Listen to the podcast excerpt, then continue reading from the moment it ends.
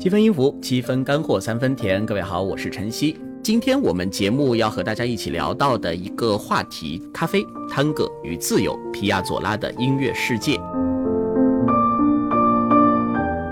那在皮亚佐拉的这个音乐当中呢，其实大家可以领略到很多呃和我们之前七分音符里面比较多分享的交响乐所不同的一些韵味儿，它是充满着南美的风情和热情的。那皮亚佐拉呢？其实他是一个阿根廷作曲家，就是阿根廷，我们知道是南美洲。其实我们从这个中国听众的角度来说，就不管是文化，还是说从这个其他的行业来说，其实南美离我们是一个非常非常遥远的地方。大家想想，这个七大洲里边最神秘的，那自然是南极洲。那地理位置上离我们最远的，其实就是南美洲。有人算过，就是如果我们把地球中间钻个孔，就是从我们中国。夸把这个地球打通，打出来的地方其实离南美洲是最近的。也就是说，换句话说，你你你的这个穿过去以后啊，是南美洲，也就意味着你的这个距离上、地缘性上是最远的。因此呢，南美洲的文化和我们这个亚洲的文化，它可以说是相去甚远。那有很多神秘的或者我们不太熟悉的因素。呃，那在今天的节目当中呢，我们首先会聊到皮亚佐拉，另外也会聊到他比较有代表性的探戈这样的音乐题材。大家应该也呃对探戈都是比较啊都听过看过，可能也比较熟悉。但是究竟里面还有什么样的奥秘，我们今天也会在节目当中啊来说一说，来听一听。好，我们节目一开始啊，还是用一个视频来开始。呃，这个视频呢，应该是大家很耳熟能详的一个探戈舞曲，名字叫做《一步之遥》。啊，选自这个这个片段呢，是选自那个经典的电影《闻香识女人》。那大家可以想一下，《一步之遥》这个曲子，它是不是皮亚佐拉的作品？你要是认为是，回一个一；你要认为它不是皮亚佐拉的作品，回一个二。我们就用这个《一步之遥》来做今天的开场。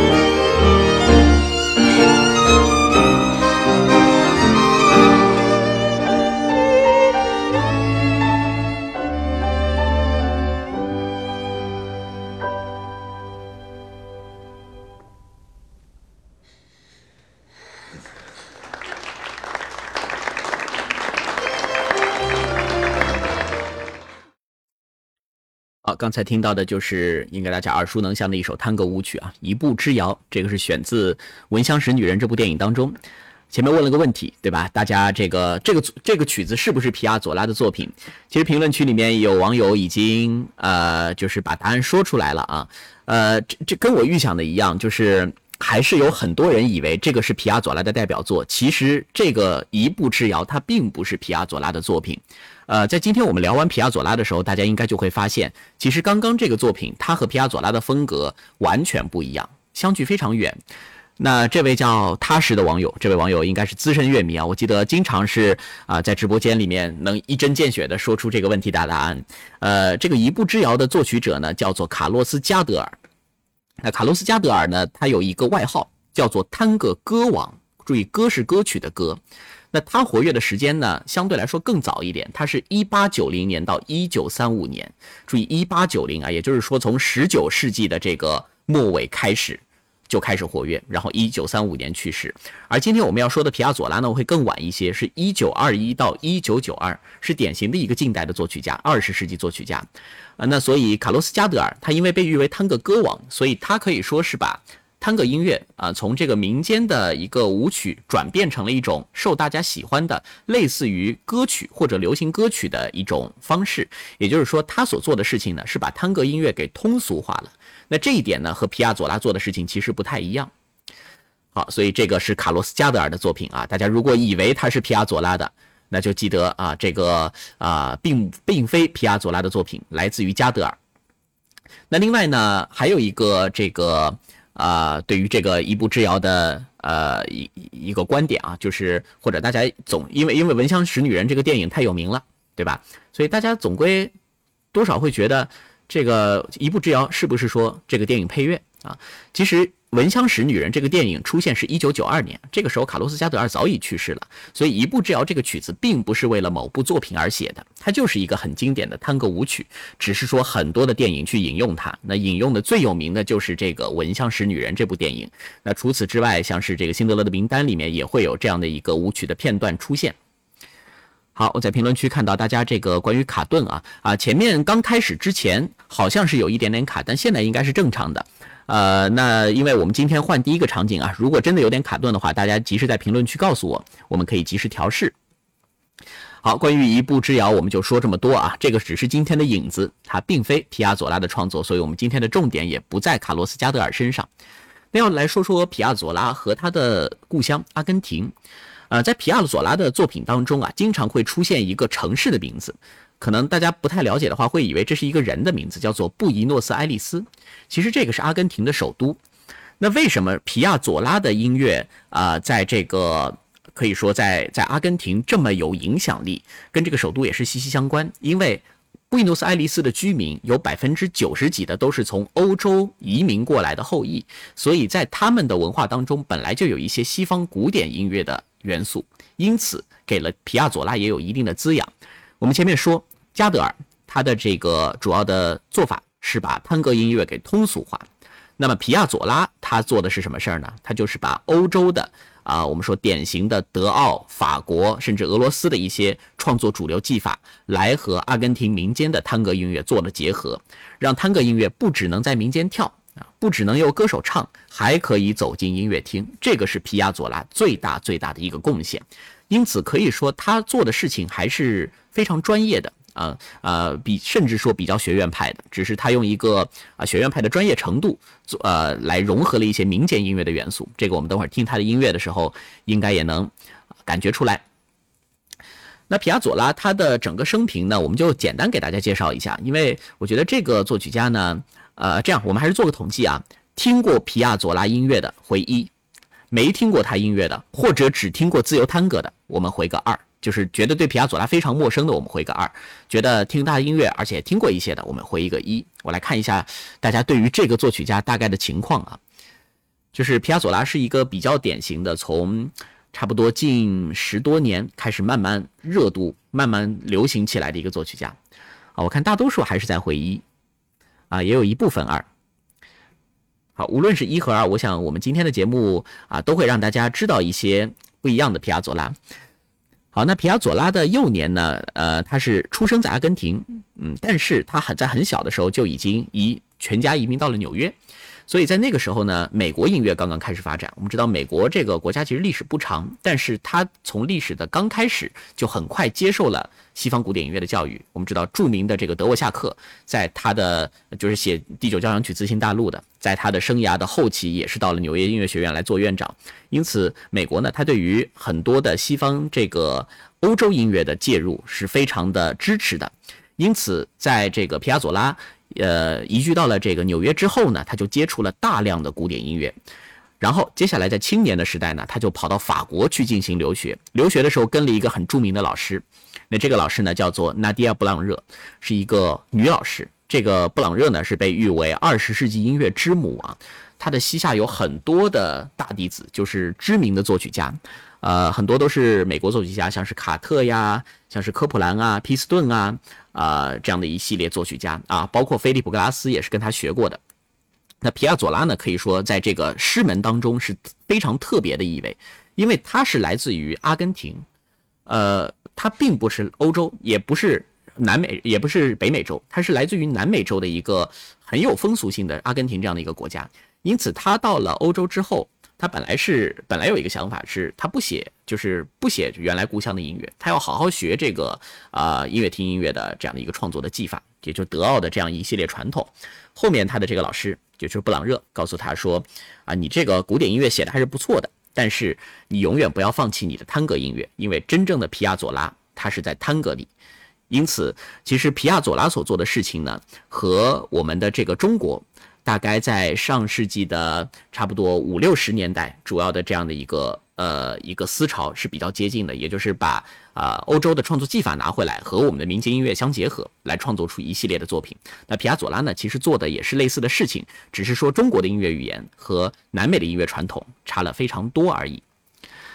好，那么今天的这个皮亚佐拉呢，我们从他的一个作品开始吧。这个作品尽管比较长，但是我觉得这个视频还是很有必要跟大家分享一下。因为皮亚佐拉，我们刚刚也说到，他是一九二一到一九九二，也就是说，他真的是离我们非常近的一个作曲家。换句话说，他正因为九二年才去世，因此他的作品呢，在这一段时间才开始，在近十年才开始慢慢流行起来。我想以后肯定会越来越流行。那因为九二年去世，所以他是有一些录像的。那在他呃可以说是比较到了一定年龄之后呢，有一个自己演奏手风琴、演奏班多牛手风琴的版本。那这个曲子呢叫做《别勒诺尼诺》啊，总共有七分多钟，画质呢不是特别好，但是这是我们今天唯一一个。皮亚佐拉本人演奏自己作品的视频，所以我觉得应该要给大家分享一下。我们就可以借着这个来听一下啊，如果我们不太熟悉皮亚佐拉风格的，可以借着它感知一下皮亚佐拉的探戈音乐是什么样的。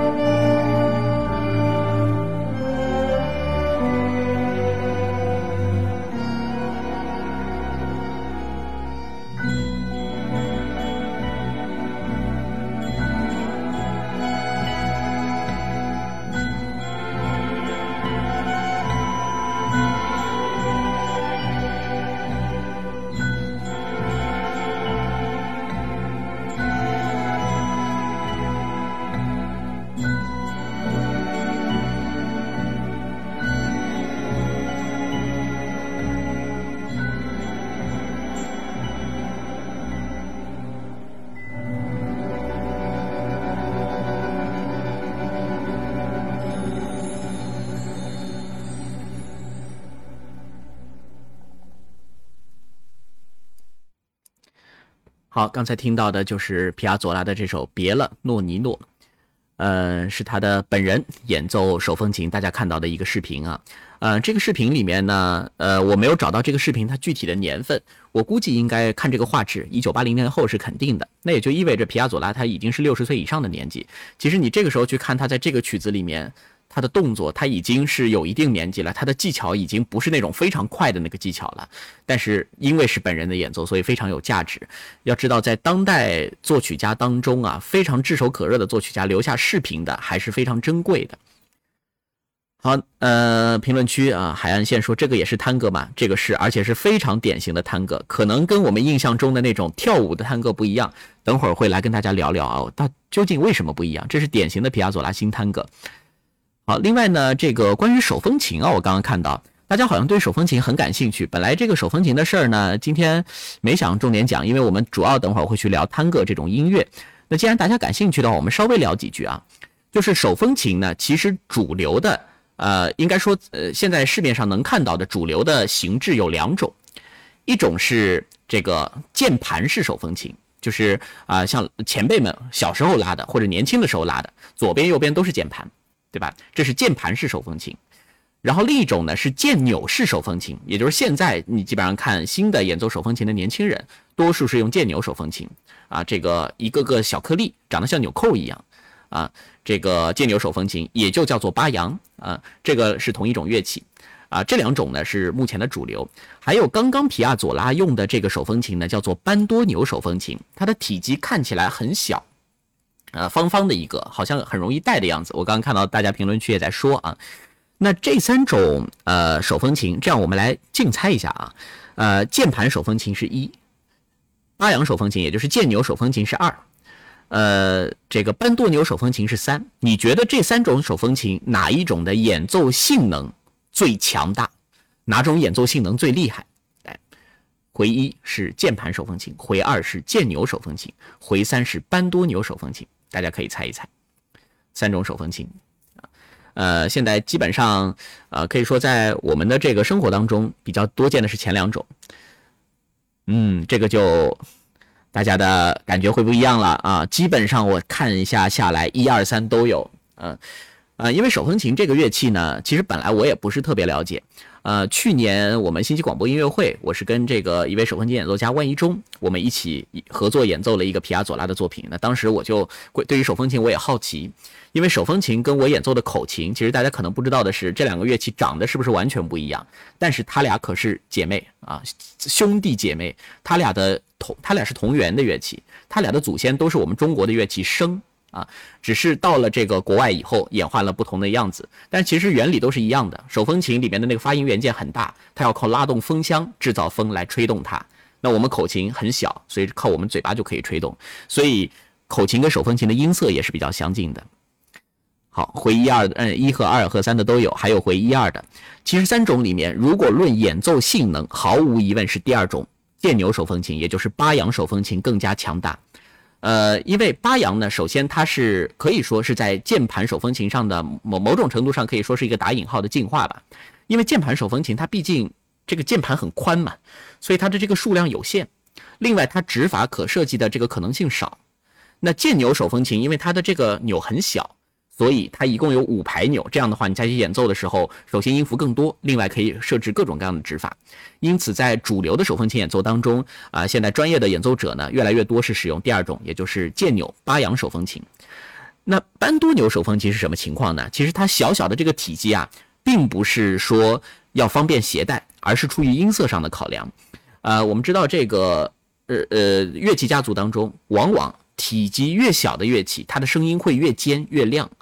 而班杜牛手风琴，它和其他手风琴相比，它的最大的一个特色就是它的声音是非常清亮的。因此，这种手风琴它主要流行的地方就是在南美洲，而且最主要的适用场景就是演奏探戈音乐。这也是为什么皮亚佐拉的这个作品当中啊，尤其你去找原始版本，基本上都会有班多纽手风琴的声音。呃，班多纽手风琴现在甚至它一定程度上和皮亚佐拉的名字是联系在一起的。刚刚他所演奏的这个乐器就是班多纽手风琴啊，风箱可以很长，但是左右体积很小，但是它所能演奏的音符和性能其实远没有巴扬手风琴那么的宽广。好，手风琴我们聊到这边啊，接下来就来说说今天啊，大家可能也比较好奇的关于这个探戈。啊，博罗尼耶夫说皮亚佐拉的学生手风琴啊，我我想你说的应该是理查格里亚诺，今天会有他的作品。说到皮亚佐拉，一定会说他。好，那探戈呢？嗯，大家如果对皮亚佐拉不是很了解的话，可能觉得探戈首先它是一种舞蹈，而且国标舞当中经常会看到他的身影，就是这这这个像像拉丁啊，像是探戈啊，都是在一些舞蹈比赛或者说舞蹈表演当中啊经常会出现啊一男一女。而且他们的舞步呢，往往是很有特色的，还会有一些甩腿的动作。那这个呢，是典型的给舞蹈来伴奏用的一种探戈舞曲。那这种探戈舞曲呢，它可以说是由啊这个哈巴涅拉，也就是哈巴涅拉大家比较熟的是卡门当中的那个唱段，啦滴哒哒哒哒哒。哈巴涅拉有个节奏型，就是啷嘣嘣嘣，嘣嘣嘣嘣。除了哈巴涅拉，在阿根廷还有一种体裁叫做米隆加，哪怕他们共同经过演化以后，生成了探戈这样的一种舞蹈的音乐。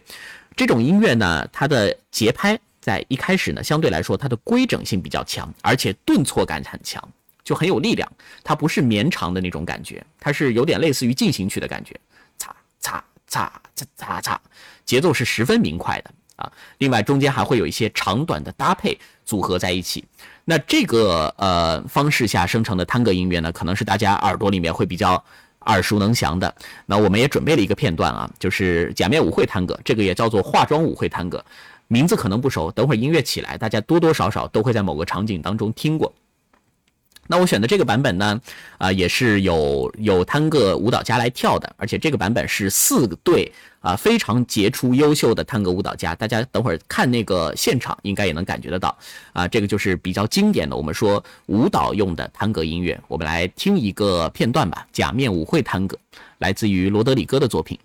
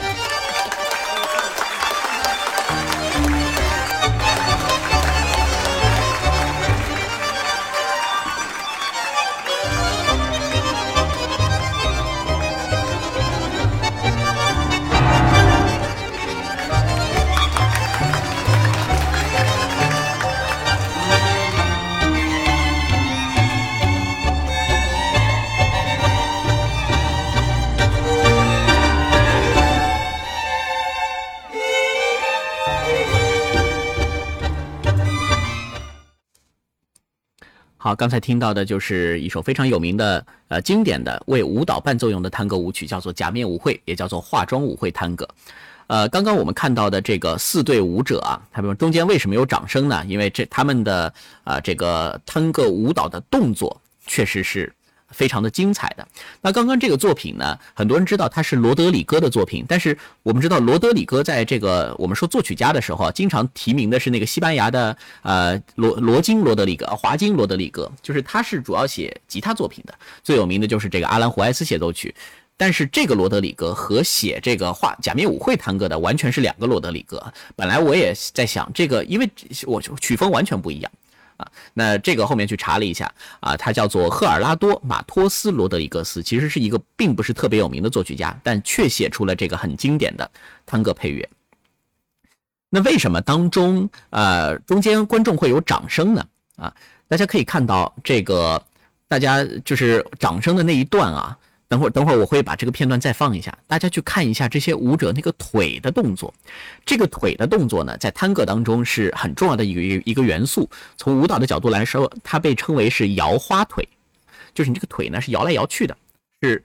到一个膝盖的顶上的一个位置，然后做左右的一个旋转的动作，甚至还有一个通俗的名词叫它大风车啊。这个动作呢是典型的，你看起来好像没多难。啊，你如果等会儿记住这个动作，等会儿你试试看，模仿一下试试，可能腿会打结啊。呃，据说这个要完成这个动作是要驯服你的双腿，很多人发现是驯服不了的。因此，在这个摇花腿的片段当中啊，现场观众的热情会被点燃。然后这个时候呢，还要去注意它的音乐。其实探戈多多少少都会有很多即兴的因素，这个也是我们等会儿一定会聊到的啊。这个即兴和自由的因素，我们可以听到四支班多牛手风琴开始玩即兴的时候，舞者也开始摇花腿，所以整个比较自由的奔放的感觉，在这一段是整个是渲染出来了。我们可以把刚刚这个比较精彩的高潮摇花腿的片段再来听一下。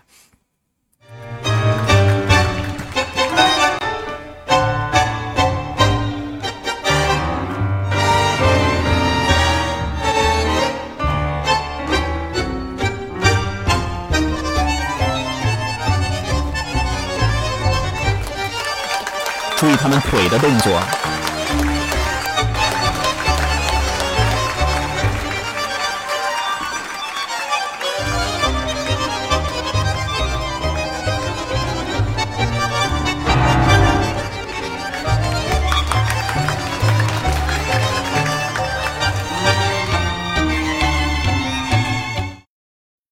好，我想大家在刚刚这段应该啊看得比较清楚了，就是他的这个腿部动作是非常的。呃，非常多，而且很就是怎么讲呢？在音乐当中就会让你联系到炫技这两个词儿。呃，当然，因为有四对舞者，所以看的可能没有那么仔细。大家如果想仔细看这个视频的话，可以加一下我的听友群，我已经把入群方式发在了这个视频号的评论区。啊，稍晚的时间呢，我会把这个视频再发上来。好，所以让大家听刚刚这一段呢，就是了解一下啊，这个可能是大家印象当中对于探戈舞曲、探戈音乐、探戈舞蹈。最纯正的一种印象。那皮亚佐拉呢？他也写探戈，但是他的探戈和这种舞蹈式的探戈完全不同，呃，相去甚远。这也就是为什么很多时候听皮亚佐拉探戈，你感觉这个不太像探戈。呃，那因为我们在九四七啊，这个我们的听众呢，我想大家平常还是听古典音乐比较多，所以我们等会儿要来介绍探戈的这个作品呢，先从皮亚佐拉，我觉得最像古典作品的那一批开始。选的这个作品呢，叫做《赋格的神秘》。听到“赋格”这两个词，大家就应该呃能联想到，这个是非常规整的啊，非常巴赫的、非常巴洛克的一种题材。那其实，呃，皮亚佐拉呢，他在这个留学的时候，呃，或者说他从小啊，在纽约这个。培养古典音乐的兴趣的时候，他就对巴赫的音乐非常感兴趣。其实也不光是他，很多很多二十世纪作曲家，尤其是二十世纪下半叶的作曲家，他们都对于巴赫有一种崇敬感，甚至这种崇敬感是超越了贝多芬的。呃，贝多芬对于后人的影响，主要是在可以说是勋伯格出现之前啊，所有的作曲家，尤其交响作曲家，或多或少都受到了贝多芬的影响。但是在整个多元的二十世纪的时候，很多作曲家在回归的时候，却不约而同的会选择巴赫，因为巴赫音乐当当中的这种虔诚、这种秩序，恰恰是二十世纪这种混沌的啊无序的状态当中，呃，大家非常想要去重新创造、重塑的一种东西。那因此，皮亚佐拉也对于巴赫的音乐非常感兴趣，因此他写了一个呃探戈音乐作品，叫做《赋格与神秘》，他没有说赋格与探戈。其实它的这个意思呢，就有点像是赋格与探戈啊。因为副歌它就是典型的会复调音乐题材嘛，就是一条旋律出来，另一条旋律在它后面以不同的调性，但是原本的音调所再次叠加，啊，形成的是一个互相追逐的感觉。那在皮亚佐拉的这部作品当中，这个感觉依然在，但是它的节奏却完全没有使用传统副歌当中常见的那种节奏型。节奏呢是非常有南南美的这样的一种动力和热情的，所以这也就是皮亚佐拉手中的一种探戈节奏元素的保留。呃，这种热情和刚刚我们听到的探戈舞曲是共通的，只是说它的节奏的模式变了。这个我们等会儿会说到。先让大家听一下这样的一个效果。那选的这个版本呢，呃，是来自于呃，我我想我想乐迷们应该也是比较熟悉的一个组合——柏林爱乐十二把大提琴，或者说没有这个组合。皮亚佐拉的这首《赋格与神秘》不会像现在这么有名，因为呃，《赋格与神秘》就是这是典型的。我为为什么我觉得皮亚佐拉要要这样去创作，就是因为赋格在西方古典音乐当中，它是代表着一种高度的秩序性，那探戈却是非常南美、非常释放、自由的一种民间性的一个元素，因此这两种题材是相距甚远的啊，很有落差感。但是这两个一旦合在一起以后，就让大家觉得哦很舒服。那最有名的这个版本就是柏林爱乐十二把大提琴。那这十二把大提琴呢？呃，柏林爱乐在演出的时候经常会喜欢这个十二把大提琴。如果一场音乐会，经常会把这个作品放在 encore 曲目当中。而且大家等会儿可以看到，一开始第一个主题演奏的时候，并不是所有人都上来。每一次新主题出现，都会上来一组演奏员，直到十二个人全部站齐。所以大家可以听一下，首先听听这个柏林爱乐大提琴带来的厚重音色和他们的默契配合，另外就是感受一下皮亚佐拉这个既有秩序又有南美热情的副歌与神秘这样一种组合在一起的感觉。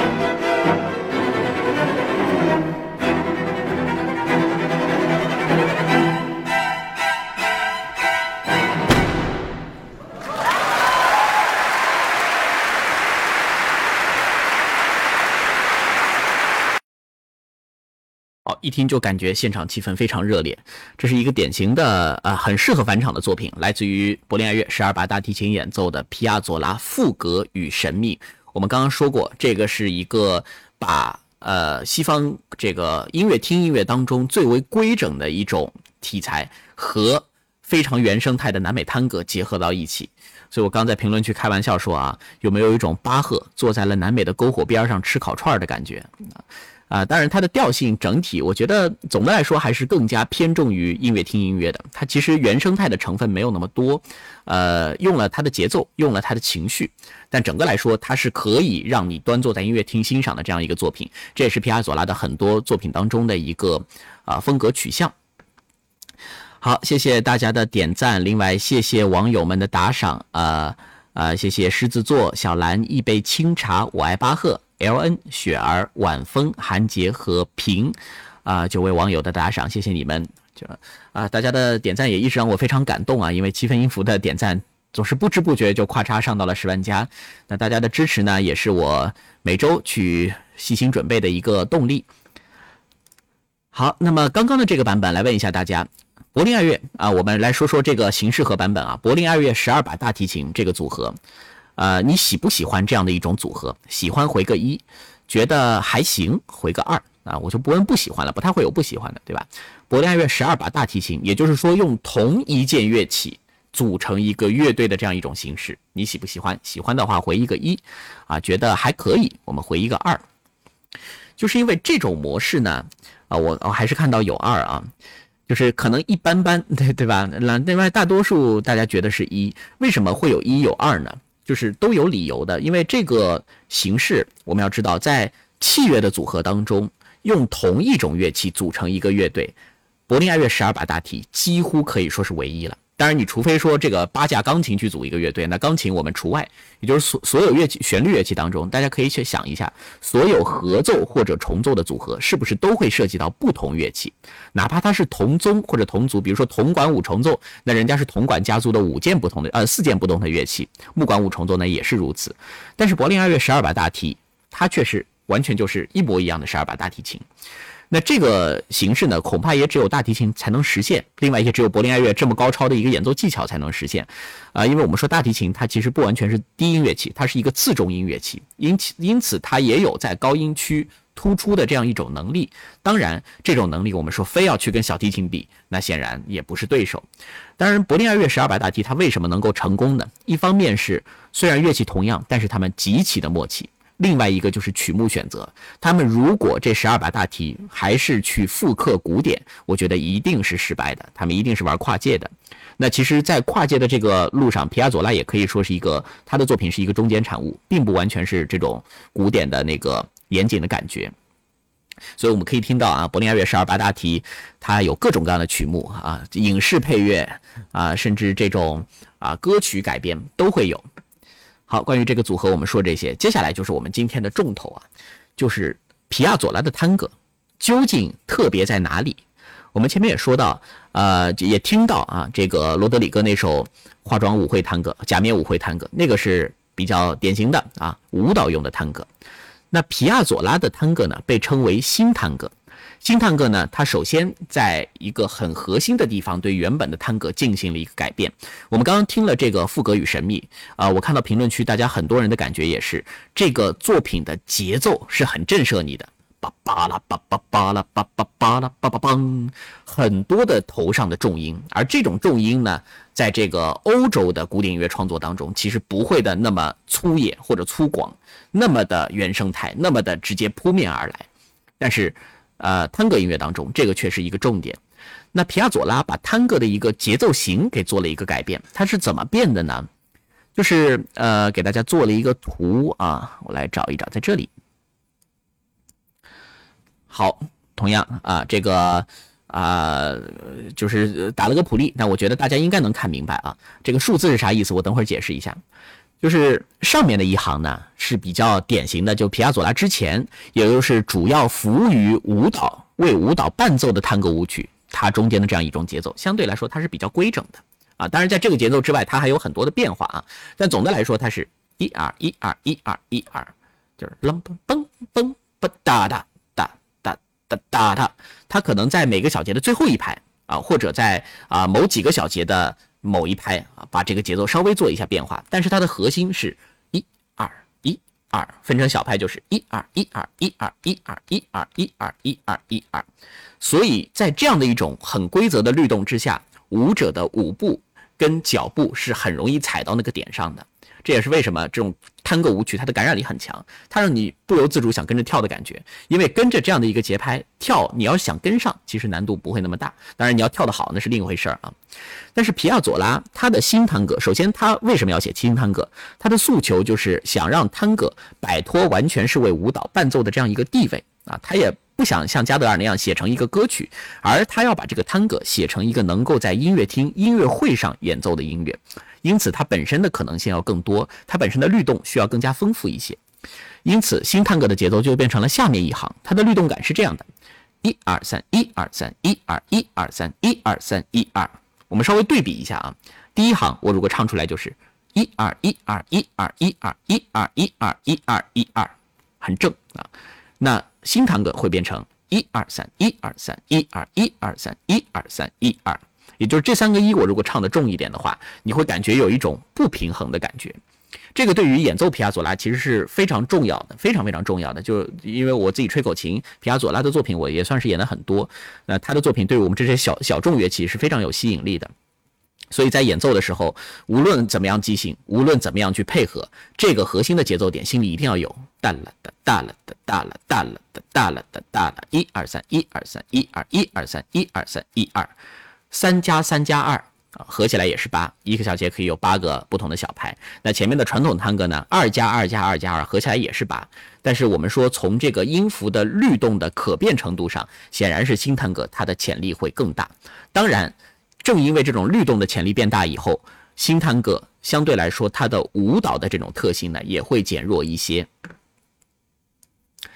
我们可以呃再来说说类比一下，就其实所有的民间的啊，或者说这个功能性的音乐，一旦被一些呃音乐厅音乐的作曲家引入到了他的管弦乐队或者室内乐的作品当中，其实它原来的这种原生态的这种特点，一定程度上都是会减弱的。比如说我们之前七分音符有分享过啊，鲍元凯老师他的这个炎黄风情，对吧？他很多很多那种啊粗犷的民歌。啊，它保留了这个民歌的神韵，但是一经过交响化改编，你毕竟还是比较规范的，相对来说比较规整的，不可能说再以这个交响乐的模式再去重现原来民歌当中的这种生态的特色，这个是很难做到的。那换句话说，皮亚佐拉的新探戈呢，同时也是增强了这种在音乐厅演奏的属性，但是它的舞蹈的特点也变弱了。那这个也就是说明他的啊，也跟他的学历跟他的背景有关啊，他就是要写作这种。能够登上大雅之堂的这样的一个探戈节奏，好像我们刚刚说的啊，这个一二三一二三一二，可能大家现在光听我这么念不太有感觉啊，但是一听皮亚佐拉的作品，你如果现在听的时候把这个东西带进去，你会发现他的很多很多作品都能套上这个节奏，比如说他最著名的代表作就是自由探戈。啊。滴答滴答滴答答，滴答滴答答滴答，典型的是嗯哒哒哒哒哒哒哒哒哒哒哒哒哒哒，一二三，一二三，一二一二三，一二三，一二巴拉巴拉巴巴拉，巴拉巴拉巴巴的。等会我们听的时候，大家可以默默数一下。我本来想数一段给大家听的，结合在音乐当中，但今天我试了一下，这个麦克风稍微延时了大概零点三秒左右啊，呃，看似延时的很短，但是会会跟不上。这个就大家听可能就不是这么回事了，所以我就不数了。等会儿放一个呃自由探戈的这样一个版本，大家可以心里去看看能不能跟上这个一二三一二三一二。那要放的这个版本呢，是来自于小号演奏家埃利森巴尔松二零零九年在 Proms 逍遥音乐节上的一个演奏。那这个自由探戈呢，相对各种自由探戈的版本里面，它是最为规整规范的一个啊，我们也可以用它来听一听这种新探戈节奏型的一个特色。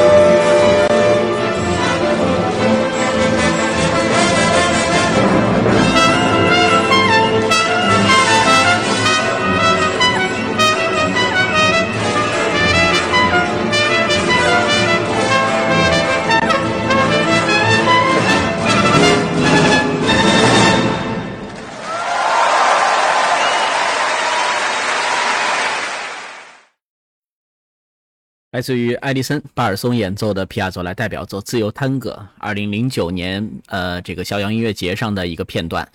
呃，这位小号演奏家的确就别说别说他的高凡技术了啊，光光凭这一个颜值就已经虏获了很多观众的芳心。呃，我们重点还是来说刚刚的这个作品啊。自由探戈啊，大家应该是觉得耳熟能详的作品了。我不知道大家刚刚有没有跟着这个探戈去数一下那个一二三一二三一二一二三一二三一二，这样我们刚刚数了以后，能跟得上的回一个一，数了跟不上的回一个二，好吧？数了以后能跟上的回一个一，我我看看大概有多少的观众能够跟上。呃，其实挺不容易的啊，这个呃，这这个就是就尤尤其是。怎么怎么说呢？这个皮亚佐拉的新新探戈音乐，因为它有很多是漂移的、交错的这个节奏。我去，这么多亿啊！大家这么厉害，比我想象的多哎。好像大多数都哦，还还有好多回二的啊，会有点难度。这个大家可以后面呃，如果加入到群里面的话，我会把这个视频再发出来啊。相对来说，在其他皮亚佐拉的创作当中，刚刚这一版自由探戈应该是最容易跟上的。嗯哒啦哒哒啦哒啦，嗯哒啦哒哒啦哒啦。这个当然对演奏皮亚佐拉的人来说，你心里一定要有这样一个律动，不然的话就就飘走了，飘跑了，飘到很远的地方啊。好，我把入群方式再在这个群里面发一下。另外，我们 B 站的各位网友，如果想要入群的话，可以直接后台私信我。好，感谢大家的点赞。今天这么快就十万加了，才一个小时，大家都手酸吗？手酸的话可以辛苦，呃不可可以休可以休息一些啊，休息一下，大家辛苦了辛苦了。对，一二三一二三一二，嗯呃，等会儿还会说到新探戈的变体啊，也也是非常精彩的皮亚佐拉的作品当中会有的。好，那么皮亚佐拉的这个自由探戈呢，我们今天要说到一个我在这个海报的提纲里面列出来的一个问题，就是自由探戈和探戈的自由或者说自由的探戈啊有什么区别？就是刚刚这个我们听到的这个皮亚佐拉的代表作，标题名字叫《自由探戈》，它其实也是暗示了这个作品当中给演奏家可以有非常大的发挥的空间。其实远不止这个《自由探戈》，可以说皮亚佐拉的绝大多数作品，它都是给演奏家留了很多即兴的空间在里面。那即兴的这样的一个呃生命，可以说对探戈音乐非常非常重要。那在这样的一个呃即兴的框架之下呢？呃，演奏家可以去追求各种可能性，所以，呃，有人说过啊，这个自由探戈有可能是世界上版本最多的一个音乐作品，因为它太有名了，所以大家都去演，而没有两个人的自由探戈的版本是完全一样的，这个极其极其少见，尤其是对于顶尖的演奏家来说。好，所以我们刚刚听到的是一个啊，相对比较规整的啊，比较容易数出那个一二三一二三一二的这样一个自由探戈，那接下来我们就要听一个比较放飞自我的了啊。飞得很远的，这个十分自由的自由探戈。那这一版的演奏来自于法国手风琴演奏家理查格利亚诺，这个是皮亚佐拉的高徒啊，他的呃他的这个徒弟可以说是现今，当然他现在年纪稍微有点大了，但是他一直是作为世界上最顶尖的手风琴演奏家之一在活跃。啊，像我记得我读书那会儿，呃，这个在上海曾经办过世界手风琴大赛，当时我也近距离是欣赏了这个格里亚诺的现场演奏，那种震撼无以言表。他可以说是啊全能啊，探戈、古典以及爵士，当然他的最专长、最专长的范畴应该是爵士和探戈的演奏。那等会儿我们在听这个呃格里亚诺的这版自由探戈的时候，大家会发现。就是它的这个自由处理会让你几乎忘掉了这个曲子原本的样子，有大量加出来的段落，有大量改变了一个啊乐句之间的关系的这样一个段落，啊，但是不变的是它这个核心的节奏型依然在。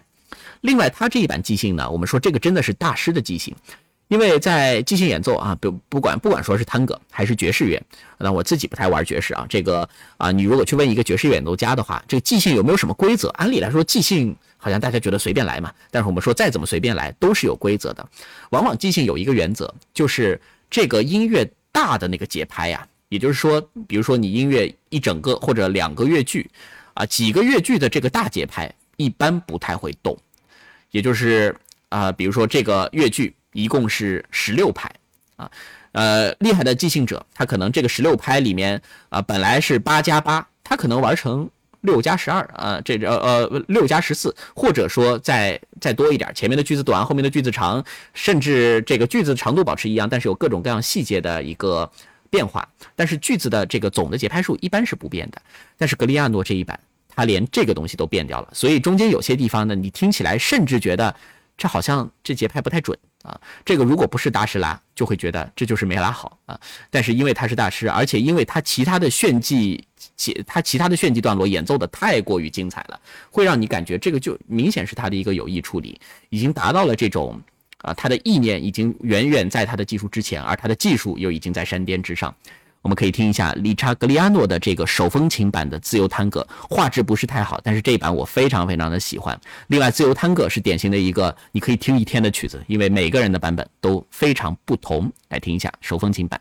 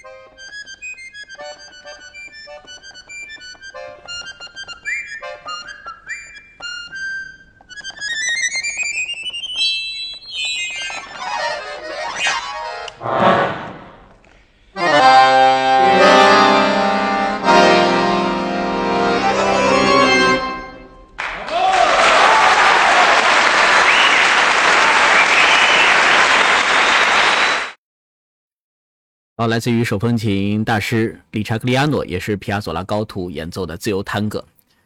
神级的演奏，对吧？这个演奏当时我第一次看到的时候，也是就想到四个字，什么叫做以真化境？可能就是这种感觉，